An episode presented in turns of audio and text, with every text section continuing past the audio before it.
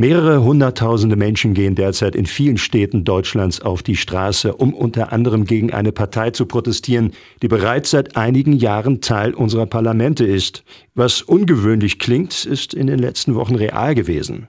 Nachdem die AfD trotz oder vielleicht sogar wegen ihrer Wahlprogramme gewählt wurde, in denen beispielsweise wenig Toleranz gegenüber Menschen aus anderen Ländern gezeigt wird, hat das Treffen einiger Rechtsextremer in Potsdam im November jetzt dazu geführt, dass tatsächlich auf die Straße gegangen wird, um sich gegen rechtsextremes Gedankengut auszusprechen.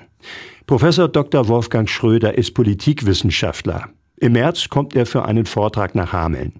Auch für ihn ist dieses Treffen im November 2023 ein extremer Schritt gewesen, der viele Menschen wachgerüttelt habe. Indem man diese Pläne der Abschiebung in einer Art und Weise darlegt und verfolgen will, dass es eben darum geht, deputationsartig Menschen schnell und möglicherweise gegen unsere rechtsstaatlichen Grundlagen außer Landes verweist und sie in Lagern unterbringt und das nicht nur Menschen, die hierher migriert sind, sondern auch solche, die in ihrer Einstellung nicht unbedingt mit den Positionen der AfD übereinstimmen.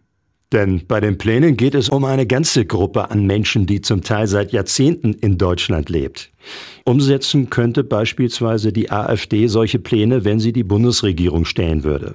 Aber auch eine Beteiligung der AfD an einer Landesregierung würde wohl zu einer anderen Ausrichtung Deutschlands führen. Genau, also damit könnten dann schon strukturelle Veränderungen verbunden sein, die doch nachhaltigerer Art sein können. Man kann bei den Gerichten Leute auswechseln, sprich Richter platzieren, die das eigene Gedankengut favorisieren.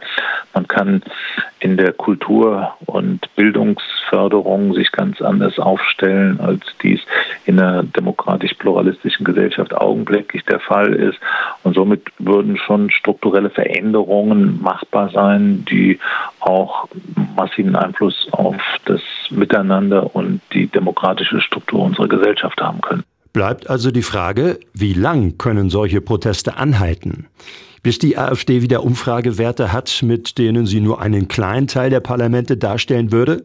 Wolfgang Schröder sagt, ich sehe das so, dass die Proteste ein vorübergehendes Phänomen sind. Das ist auch vollkommen okay, weil das ist ja eine Reaktion für die Demokratie und gegen diese extremen gefährdenden äh, Positionen und das kann man ja nicht auf Dauer stellen, sondern das ist ein Ereignis besonderer Art.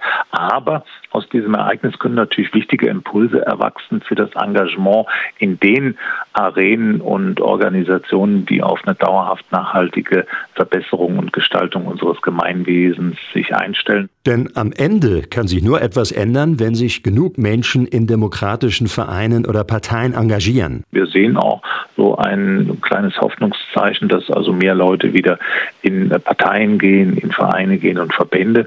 Und äh, selbst das ist auch erstmal ein vorübergehendes Moment, aber äh, das äh, gibt schon Anlass zur Hoffnung. Wenn am Ende herauskäme, dass die Leute, die sich da engagieren, auch nochmal anders über Parteien und Verbände nachdenken, nämlich positiver, dann wäre schon viel gewonnen. Sagt Professor Dr. Wolfgang Schröder.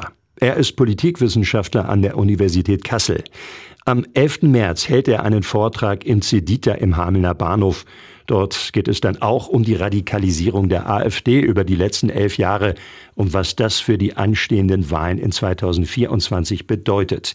Und die Ausstellung, die können Sie sich jeden Tag derzeit anschauen. Auftakt des Terrors im ehemaligen Pressezentrum im Hamelner Bahnhof, täglich geöffnet von 15 bis 18 Uhr.